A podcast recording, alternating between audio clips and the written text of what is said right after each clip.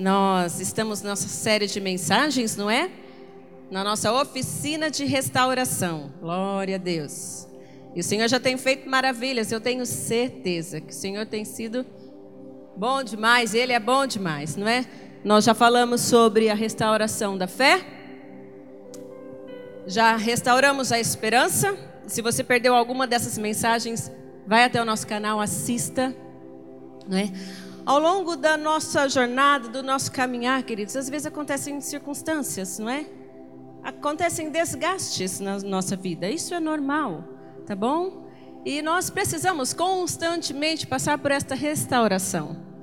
E nós temos essa oportunidade nessa manhã. Na verdade, o Senhor quer restaurar a nossa alegria. Aleluia. Essa manhã o Senhor vem para restaurar a sua alegria. Então abre o seu coração. De repente você já chegou aqui tristinho, né? Por coisas, situações. Então permita ao Senhor restaurar a sua vida.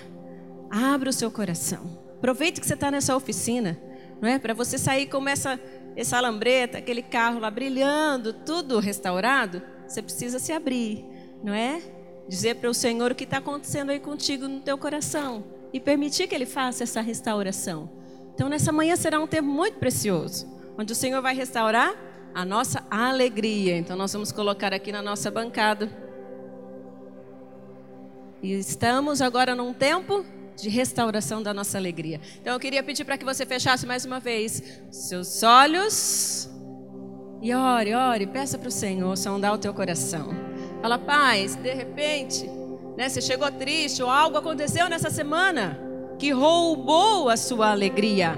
Então peça para peça para o Senhor restaurar a sua alegria nessa, nessa manhã e de repente trazer à tona aquilo que está no seu coração e que precisa dessa restauração, desse renovo do Senhor. Papai, nós estamos aqui com o nosso coração neste momento aberto, quebrantado diante do Senhor. Reconhecendo sim que muitas vezes circunstâncias vêm, tempos difíceis vêm, palavras ruins vêm sobre nós e nós permitimos que elas roubem a nossa alegria. E de repente, Pai, esteja algumas pessoas aqui sem alegria nessa manhã. E nós estamos num tempo de restauração. E pedimos para que o Senhor venha restaurar a nossa alegria, Pai, a nossa alegria. E que possamos sair daqui realmente transformados, Pai, entendendo que isso é o melhor que o Senhor quer fazer em nossas vidas, nos restaurar, restaurar as partes quebradas, restaurar as partes que estão desgastadas com o longo do tempo, Pai. Então faça isso nessa manhã. Que nós estejamos mesmo com o nosso coração aberto diante do Senhor, para que o Senhor venha, faça, restaure para que nós possamos viver o melhor, o melhor do Senhor, como diz a tua palavra. Assim nós oramos e te agradecemos em nome de Jesus. Amém. Amém. Você sabe que o, o texto base para essa oficina de restauração que nós estamos usando é o de Jeremias, né? 31, 23, que diz: Restaurarei o exausto. Mas hoje nós vamos falar sobre alegria. A alegria. E não há um livro melhor para nós nos aprofundarmos sobre a alegria que Filipenses. Então, a nossa mensagem hoje vai estar baseada em Filipenses 1, do verso 12 ao 30, mas nós vamos lendo, nós vamos ler aos poucos, tá? Conforme nós formos conversando, ponderando, né, vendo aquilo que o Senhor quer tratar conosco. Então nós vamos lendo esse texto, tá? E Filipenses 4, 4, tenho certeza que você já ouviu esse verso. Diz assim: alegrem-se sempre no Senhor. Novamente direi: alegrem-se. Alegrem-se sempre, sempre no Senhor. Interessante que aqui não é assim, ó, se de repente num dia você não acordar bem, então você pode se alegrar? Não. Vem como uma ordenança para nós, não é? Alegrem-se no Senhor, sempre, sempre. Novamente eu vou dizer a vocês: alegrem-se. Vamos falar esse verso todos juntos? Vamos lá? Alegrem-se no Senhor. Novamente direi: alegrem-se, alegrem-se. Lucas 2, 10. É o verso ali que o anjo chega até Maria e diz assim: Ó, mas o anjo lhes disse: Não tenham medo, Estou lhes trazendo boas novas de grande alegria, que são para todo o povo. Você sabe que Jesus foi ungido com o óleo da alegria. Você sabe que a gente sempre costuma falar aquele verso, né? A alegria do Senhor é a nossa força. A alegria é um fruto do Espírito, não é? Então nós precisamos buscar, buscar essa alegria no Senhor. Ele é a fonte da nossa alegria. Então a nossa alegria precisa estar nele, nele. E como está a alegria do seu coração nessa manhã? Como está a alegria do seu coração? Para você que já leu Filipenses 4 e conhece oh, o livro de Filipenses conhece o contexto de Filipenses, você sabe que o livro de Filipenses foi escrito por Paulo e ele estava na prisão. Paulo estava preso, provavelmente em Roma. E aí ele vem e escreve essa carta tão linda, tão tremenda, que fala sobre alegria. Tem duas palavras-chave no livro de Filipenses. Vai falar sobre unidade, mas a principal delas é alegria. Como esse verso de Filipenses 4,4 que a gente conhece. Muito tempo. Alegre-se sempre no Senhor. Novamente eu vou dizer para vocês: alegre-se. Sempre é sempre. A palavra alegria, que é a palavra chara, ela aparece cinco vezes no livro de Filipenses, tá? E o verbo alegrai-vos, regozijai-vos, vem né, da palavra chara, mas é shairem, que está 11 vezes no livro de Filipenses. Então nós precisamos ponderar e ver o que essa carta belíssima tem de experiência para nós, quando se refere a restaurar a nossa alegria. Precisamos focar a nossa, a nossa vida em Deus. Interessante que Paulo estava preso por pregar o Evangelho de Cristo, não é? Foi porque ele mexeu com alguém, como a gente brincou, deu um cheque sem fundo, né? Paulo estava preso por pregar a Cristo, por pregar o Evangelho. E como essa carta é importante, é especial para nós. Então, permita o Senhor falar com você nessa manhã. Em nome de Jesus. Então, vamos lá, para que seja restaurado o tempo de alegria na sua vida. Em primeiro lugar, encare as situações contrárias com uma perspectiva positiva. Encare as situações contrárias com uma perspectiva positiva. O verso é de Filipenses 1, 12, tá bom? Quero que saibam, irmãos, que aquilo que me aconteceu tem, ao contrário, servido para o progresso do Evangelho. Você sabe de todo, todo sofrimento que Paulo passou. 2 Coríntios 11, você pode ler, relembrar todo o sofrimento que Paulo passou por amor a Cristo não é? Por servir a Cristo, por, pregar a Cristo. E é tão tremenda essa carta e esse verso, que ele fala: aquilo que me aconteceu tem servido para o quê? Para o avanço do Evangelho. O Evangelho está crescendo. O que, que Paulo faz? Ele olha de uma perspectiva positiva, irmão. Circunstâncias ruins vêm sobre nós. Com certeza você já passou por circunstâncias ruins. Eu também passo por situações difíceis. Marcelo precisou viajar ontem para Cuiabá, às pressas, porque ele perdeu a avó, a avó paterna. Uma guerreira, uma serva tremenda de Deus, um exemplo para a família toda. Pensa numa mulher inspiradora. E ele foi para lá, foi junto com seus pais. Com certeza, um momento difícil assim, uma situação contrária, não é? Mas eu tenho certeza que eles estão relembrando quem ela foi, o legado que ela deixou a contribuição dela para o evangelho, porque pensa numa mulher de oração.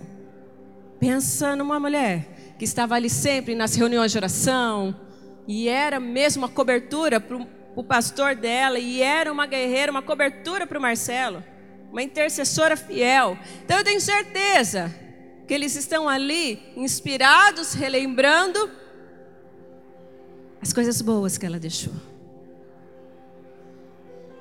É uma situação difícil, é uma situação contrária, mas você precisa tirar o que é o lado positivo.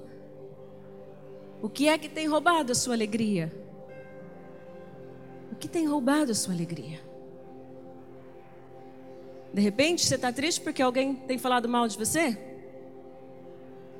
Às vezes você está triste, uma situação que, vamos dizer assim, Ah, você veio para a igreja, é só para você entender, que às vezes situações tão simples nós permitimos que ela roube a nossa alegria. Aí você chega no nosso café, não tem mais café. E o café é o motivo da sua alegria. Se não tem café, é tristeza o dia todo. Não sei o que tem roubado a sua alegria, o que tem, é, o que você tem permitido fazer isso com você. Mas encare essas coisas de um modo positivo, de um modo positivo, entende? Paulo faz isso. Paulo tira o foco do sofrimento dele. Ele não chama atenção para o sofrimento dele. E olha que Paulo tinha motivo, sim ou não? Tinha. Ele estava preso. E aí Paulo não fica lá chorando na autocomiseração, não é? Dó de mim, que pena de mim. Não. Ele fala: "Ei, não vou, não focando nessas coisas. Eu estou aqui preso, mas o evangelho de Cristo tem sido pregado. Aleluia! Ele tira o foco, ele tira o olhar dele das pessoas pra, da situação difícil e mostra o que Cristo está fazendo através daquela situação difícil. Ei, você tem a oportunidade de, no seu momento de dor, na sua fase difícil, de, de tristeza, mostrar Jesus para as pessoas, resplandecer Jesus, não é? Falar de fato o motivo da sua fé, o motivo da sua alegria, quem é Jesus para você. Então faça isso, tire os olhos da situação contrária e comece a ver de uma perspectiva positiva, positiva. Lembra, Paulo não está reclamando da situação. Muito pelo contrário, ele falou: ó, o progresso do evangelho está tá, tá, tá caminhando. Cristo está sendo conhecido através de toda essa situação. E esse é o meu alvo. Foque no mover de Deus. Foque no mover de Deus, não na situação contrária. Deus está se movendo. Deus está fazendo. O tempo todo Deus está se movendo, Ele quer se mover através de nós. Amém ou não? Deus quer se mover através da sua vida. Então, bateu a circunstância difícil, a situação difícil, não foca ali não. Vê o que Deus quer fazer através disso. Mesmo nessa situação. O Senhor é o meu Salvador. Imagina se eu não tivesse Jesus numa situação assim. Eu teria me desesperado, não é assim? Me descabelado, feito tantas coisas. Mas Jesus é a minha paixão. Ele é o meu Senhor. Ele está comigo. Então, foque, foque na perspectiva positiva e não nessa situação difícil. Tem o exemplo de Paulo. Tem o exemplo de Paulo e guarde o exemplo de Paulo no seu coração. Porque coisas ruins acontecem, não é? mas é a maneira como nós reagimos diante delas que vai fazer toda a diferença. Que vai fazer toda a diferença. Ei, a palavra de Deus nessa manhã vem fala: alegrem-se o tempo todo. Quando eu fui para o seminário, no primeiro semestre, eu dei um problema no meu joelho e aí eu precisei usar muleta até o final do ano. Pensa num tempo difícil. E aí muita gente me falava desse verso. Ana, lá em Filipenses, diz assim: alegrem-se o tempo todo. No começo, eu confesso, não foi fácil, porque eu falo assim: oh, como assim ter alegria, né? De muleta, não posso pé no chão, tomando injeção todo mês, fazendo fisioterapia, porque eu não queria voltar para casa. Me deram uma opção de voltar para casa, me recuperar e voltar para o seminário, mas na minha cabeça essa opção eu não aceitei. Eu vou ficar, né? E essa situação eu não vou, não vou permitir que ela me tire, não é? do, do alvo, do foco, do que o Senhor tem para minha vida. Foi uma situação difícil. Mas não demorou muito, não. Eu aprendi a me alegrar no Senhor. E não, Pai, tem, o Senhor tem um propósito para todas as coisas. Se é para eu mostrar que nesse momento eu, eu, estou firme, que seja assim. Se é para mostrar para as pessoas que mesmo na adversidade eu não vou retroceder, voltar para casa não é uma opção, amém? Eu aprendi de coração a me alegrar, mesmo naquela situação. Mesmo naquela situação. Então, a ordem do Senhor nessa manhã é: alegrem-se o tempo todo. O tempo todo. Já passei por momentos difíceis. Vocês já sabem, já perdi pai, já perdi mãe. Foram, foram momentos difíceis. Mas eu precisei me alegrar no Senhor. Claro, o Senhor é o motivo da minha alegria. E o Senhor vai preencher todo esse vazio, toda essa perda, toda a falta que eu tenho. E sim, constantemente, quando eu lembro dos meus pais, eu lembro daquilo que eles foram para mim, do que eles representaram para mim. E é isso que enche meu coração e enche meu coração de alegria. Então, em momentos difíceis, que você está percebendo que a tristeza quer inundar o seu coração, quer tomar conta, quer te colocar lá para baixo. Lembra, a alegria do Senhor é a sua força. E a palavra de Deus fala: alegrem-se sempre. Então muda a sua perspectiva de olhar a situação de uma maneira trágica para uma perspectiva positiva, em nome de Jesus. Amém? Segundo, mantenha sua atenção na expansão do reino. Foi isso que Paulo fez. Olha o que diz o verso 15 do capítulo 1. É verdade que alguns pregam Cristo por inveja e rivalidade, mas outros fazem de boa vontade. Verso 16 a 18. Estes o fazem por amor, sabendo que aqui me encontro para a defesa do evangelho. Aqueles pregam Cristo por ambição egoísta, sem sinceridade, pensando que me podem causar sofrimento enquanto estou preso. Mas que importa? O importante é que, de qualquer forma, seja por motivos falsos ou verdadeiros, Cristo está sendo pregado e por isso me alegro. Aleluia. Mantenha sua, sua, seu olhar, o seu foco na expansão do reino. O Senhor está fazendo, o Senhor está realizando maravilhas. Pessoas estão com, se convertendo, pessoas estão conhecendo a Cristo. E que seja mesmo através da sua vida. Foque nisso. É isso que Paulo está dizendo. Paulo fala assim: alguns, eu confesso, estou falando, alguns cristãos servem pela maneira errada. Como ele fala, por ambições egoístas, né, seja para o seu próprio benefício. A gente sabe que isso acontece. Isso acontece nos dias de hoje. Mas Paulo fala: o que importa? Importa que o evangelho está sendo pregado. É isso que importa. Então, tire o seu olhar dessas situações. A gente sabe que isso acontece. Paulo aqui, ele não está aprovando a atitude dessas pessoas. Não é uma aprovação. Ele fala, eu sei que isso acontece, mas não tem problema não. O evangelho está crescendo, está se expandindo, pessoas estão se convertendo, se rendendo ao Senhor, tendo suas vidas transformadas. Aleluia, esse é o foco, a expansão do reino. Então foque nestas coisas. Entende? Foque nisso. Não importa o motivo, se é, como eu disse, benefício próprio. Isso não era problema de Paulo, isso não é problema meu, isso não é problema seu. Isso é assunto de Deus, então a gente entrega para Deus. Não é? Não conhecemos a motivação do coração de ninguém. Quem conhece é Deus, então você entrega para Deus. Mas Paulo fala: ei, importa é que o evangelho está se expandindo. Importa que pessoas estão sendo transformadas. Aleluia. Então que seja o nosso foco, o motivo da nossa alegria, ver a expansão do reino. Se alegre nisso. Se de repente você olhar para a sua vida e falar, não tem nada de bom para eu me alegrar, e eu tenho certeza que tem coisas muito tremendas para você se alegrar com a sua vida, com o que Cristo tem feito. Foca no reino. Olha para a expansão do reino. Olha o que Deus está fazendo no nosso meio. Olha quantos ministérios nós temos na igreja. E todos eles têm o objetivo de trazer pessoas para Cristo. E tenho certeza que muitos, muitos têm se achegado através disso. Então foque na expansão do reino.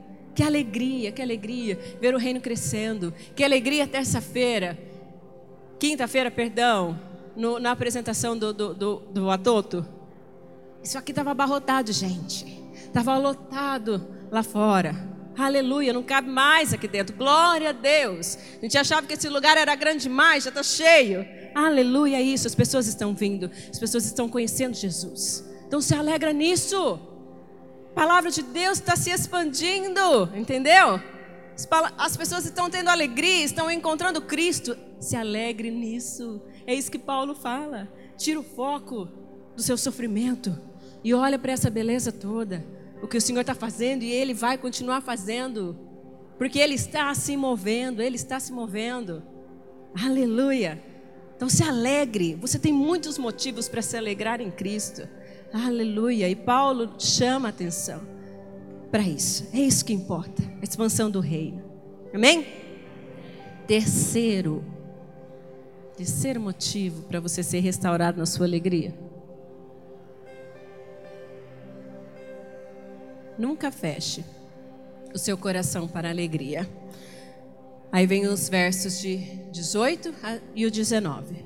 Diz assim a palavra de Deus: De fato, continuarei a alegrar-me, pois sei que o que me aconteceu resultará em minha libertação, graças às orações de vocês e ao auxílio do Espírito de Jesus Cristo. Olha que tremendo, ele fala: continuarei a alegrar-me. Não importa o que aconteça, continuarei a me alegrar. Aleluia. Que tremendo isso. Que tremendo. Todo dia acontecem coisas ruins, mas como você reage a isso? Como você reage? Paulo tinha o coração dele exultando em Cristo o tempo todo, o tempo todo. Ele fala, não importa o que me aconteceu, é a prisão, não importa. Importa é que eu sei, os irmãos estão orando, e eu tenho o auxílio do Espírito Santo ao meu lado. Aleluia. Paulo focou na providência, não focou no problema. Entende? Paulo cuida do coração dele. Paulo cuida do coração. É impressionante porque muitas vezes, quando acontecem essas situações adversas, ruins, as dificuldades vêm, a gente fica magoado, triste, ferido. Alguém tem que pagar a conta, não é? Alguém tem que levar a culpa. Ai, geralmente é Deus. Deus, ou a igreja, ou as pessoas. Não é assim? A gente tem que achar um culpado para nossa tristeza, para nossa mágoa, para tudo. Paulo não faz isso. Paulo cuida do coração dele. E ele enche o coração dele de alegria. De alegria. Então, querido, faz assim como Paulo. Não deixa as situações, os tempos difíceis estragar o seu coração. De repente chegar até a duvidar de quem Deus é, da bondade de Deus, daquilo que Deus faz, não é? Ei, vamos crescer, vamos amadurecer. Cuida do seu coração. E não permita que você seja roubado na sua alegria. Paulo não busca culpado. Paulo fala: Ei, eu tenho o Espírito Santo do meu lado. Tem pessoas orando por mim. Eu estou bem. O Evangelho está crescendo. Aleluia. Vamos lá. Continuem, continuem. Paulo cuida do coração dele. Ele não deixa ser estragado. Não permite seu coração ser estragado pelas situações. Cuida dele. Vigia ele. Tá bom? Paulo foi preso, como eu disse, não era porque ele era um criminoso, mas por ser um homem de Cristo. Mesmo assim, ele não se irou contra Deus porque ele estava pregando o evangelho. Ele não se revoltou contra Deus. Porque ele guardou o coração. Ele vigiou o coração dele. E nós constantemente nós precisamos fazer isso. Porque o ser humano é assim, não é? Como eu disse, culpar alguém. Nós geralmente fazemos isso. Vigie o seu coração, guarde o seu coração e busque a alegria em Deus, em Deus. Deus é bom o tempo todo. Deus é sempre bom. E Ele está no controle o tempo todo. Você pode dizer isso comigo? Vamos lá? Deus é sempre bom e está no controle o tempo todo. Deus é bom, Ele é melhor do que você imagina. Deus é bom, Deus é bom. Guarda isso, Ele está no controle de tudo. Não existe plano B para Deus. Entenda isso. Ele tem o controle de todas as coisas. Então descansa em Deus. Vigia o teu coração. E faça esse exercício constantemente de manter o seu coração alegre, de manter a sua vida, as suas atitudes, a sua mente alegre, alegre-se, alegre-se, alegre sempre no Senhor, porque o Senhor está fazendo. Eu conheço o meu Deus, eu sei quem Ele é, Ele é bom o tempo todo. A situação está difícil, mas Ele está comigo, Ele segura na minha mão. E Ele me ajuda a passar por isso. E Ele enche meu coração de paz. Ele enche meu coração de alegria. Esse é Deus. Esse é Deus. Então Ele é bom sempre, o tempo todo, o tempo todo. Relembre isso, guarde isso. Escreva a frase na sua Bíblia se precisar. mas Ele é bom e Ele está no controle o tempo todo. Guarde o seu coração perto de Deus e não perto da sua carteira. Guarde o seu coração perto de Deus e não perto da sua carteira. O que significa isso? Que muitas vezes você, a fonte da sua alegria é o seu emprego, é o seu trabalho, é o seu dinheiro ou outras coisas. Se a fonte da sua alegria for isso, e quando acabar? E quando essas coisas não te sustentarem mais? Sua alegria foi embora. Mas se o seu coração estiver em Deus, a sua alegria, a fonte da sua alegria for Deus, nada pode ser a morte de um ente querido, nada vai roubar a alegria do seu coração. E eu tenho e eu afirmo isso para você, porque eu passei por isso, eu sei. Nada vai roubar a alegria do seu coração. Então, o seu coração tem que estar guardado em Deus, firme em Deus, alegre em Deus. Amém? Aleluia, aleluia. Quarto, assuma um compromisso de testemunho acima de tudo. Assuma um compromisso de testemunho acima de tudo. Versos 20 e 21 diz assim: aguardo ansiosamente e espero que em nada serei envergonhado. Ao contrário, com toda a determinação de sempre. Também agora Cristo será engrandecido em meu corpo, quer pela vida, quer pela morte. Porque para mim o viver é Cristo e o morrer é lucro. Olha o que Paulo diz: com toda a determinação de sempre. O que isso quer dizer? Que se tornou um estilo de vida para Paulo. Ele já estava acostumado a agir assim. Entende? Com toda a determinação de sempre. De sempre.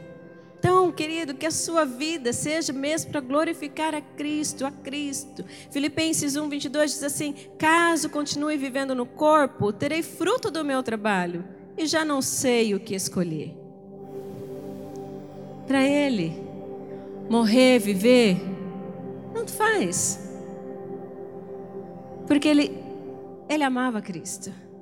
Ele tinha certeza para onde ele ia. Ele estava gastando a vida dele para Cristo. Entende? Era o motivo dele, de toda alegria, de toda alegria. Esse era o viver dele. Então tenha um compromisso de testemunho, de testemunho o tempo todo, o tempo todo. Não são só em momentos alegres, felizes da sua vida, não. Principalmente em momentos difíceis. Testemunhe Cristo, glorifique a Cristo com aquilo que Ele tem feito, com Ele, com o que Ele é para você, com o que Ele é. Quando nós servimos Deus por aquilo que Ele é, as circunstâncias difíceis vêm, mas nós não nos abalamos, porque nós sabemos quem é o Senhor quem Ele representa para mim. Nós não duvidamos do amor dele quando as circunstâncias difíceis vêm, como muitas vezes acontece, acontece né? Então, se isso está acontecendo comigo, Deus não me ama. Muito pelo contrário, muito pelo contrário. Se eu sei quem Deus é, se eu tenho esse testemunho. Paulo era um, a palavra de Deus fala que era um, um viver constante de Paulo. Esse testemunho de vida, essa renúncia, esse compromisso por Cristo, essa paixão pelo Senhor. Paulo, era a vida de Paulo, entendeu? Então assuma esse compromisso de testemunho. Sempre, sempre, o tempo todo. Abrir caminho requer um sacrifício elevado. Abrir caminho requer um sacrifício elevado. De repente, você quer abrir aí, fazer um culto na tua empresa, na tua loja. É difícil abrir caminho. Mas no final você vai colher a alegria. Você vai colher os frutos. Para alguns, talvez é muito fácil abrir uma célula, para outros, não. Entende? Abrir caminho requer um sacrifício. Mas você vai colher frutos no final alegria. Você vai testemunhar Cristo em todos eles. Ale... Aleluia. Então, que seja assim, em nome de Jesus. Quinto, esteja sempre disposto a pagar o preço da vontade de Deus. Esteja sempre disposto a pagar o preço da vontade de Deus.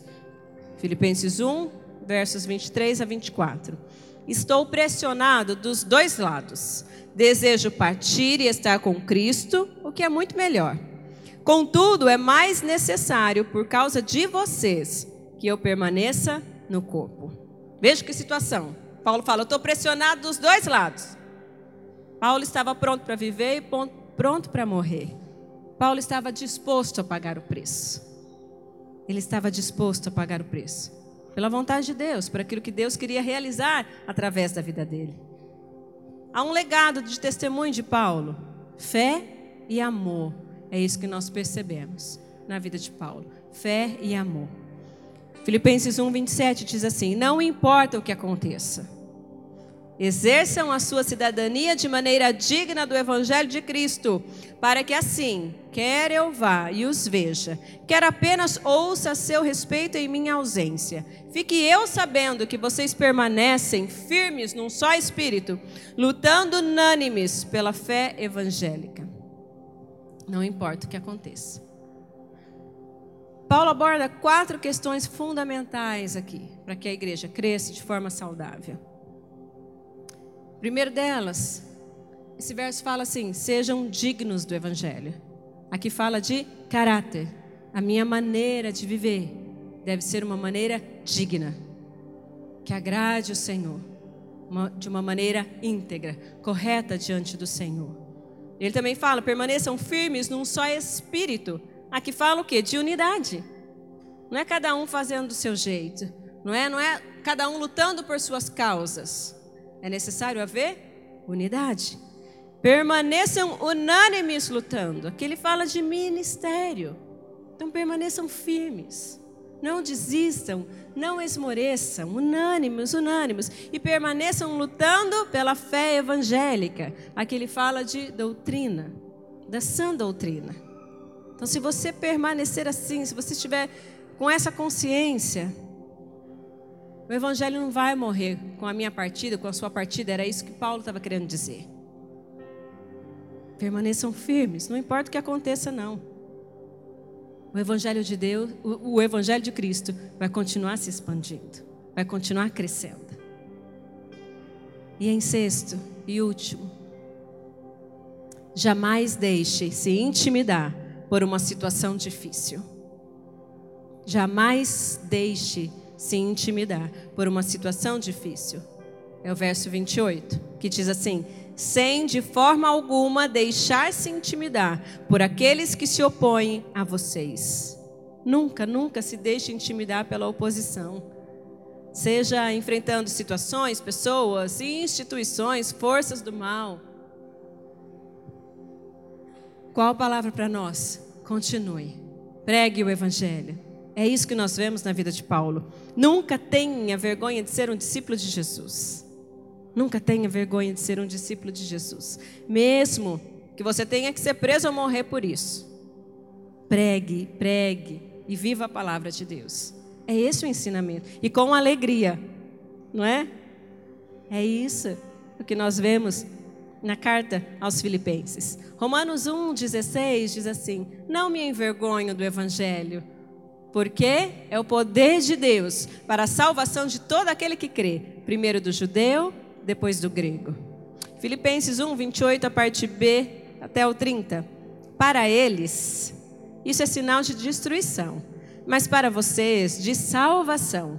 E isso da parte de Deus pois a vocês foi dado o privilégio de não apenas crer em Cristo, mas também de sofrer por Ele, já que estão passando pelo mesmo combate que me viram enfrentar e agora ouvem que ainda enfrento. Desde que a situação difícil que talvez você esteja passando o leve mais perto de Deus, o leve a orar mais e a depender mais de Deus. Paulo francamente falando, né, cá entre nós, Paulo tinha motivos para se tornar deprimido, desanimado ou desiludido, sim ou não? Paulo tinha motivos, queridos. Mas ele não se deixou levar por isso. A gente não vê Paulo aí na autocomiseração, na autopiedade, no desespero. Muito pelo contrário, ele se alegra em Deus, ele volta os olhos para Deus, ele olha a situação e aí ele transforma aquela situação de uma forma que glorifique a Deus. Ele vê Deus agindo em todas as coisas. Ele se alegra porque o reino está crescendo, está se expandindo. É assim que deve ser. 1 Tessalonicenses 5, de 15 a 19, diz assim: Tenham cuidado, para que ninguém retribua o mal com o mal, mas sejam sempre bondosos, uns para com os outros e para com todos. Alegrem-se sempre, orem continuamente, deem graças em todas as circunstâncias, pois essa é a vontade de Deus para vocês em Cristo Jesus não apaguem o espírito. Há alguns apontamentos aqui nesse, nesse texto. Trate bem as pessoas. Alegre-se sempre. Ore o tempo todo. Dê graças a Deus por tudo. E nunca anule o Espírito Santo em sua vida. Amém? Aleluia.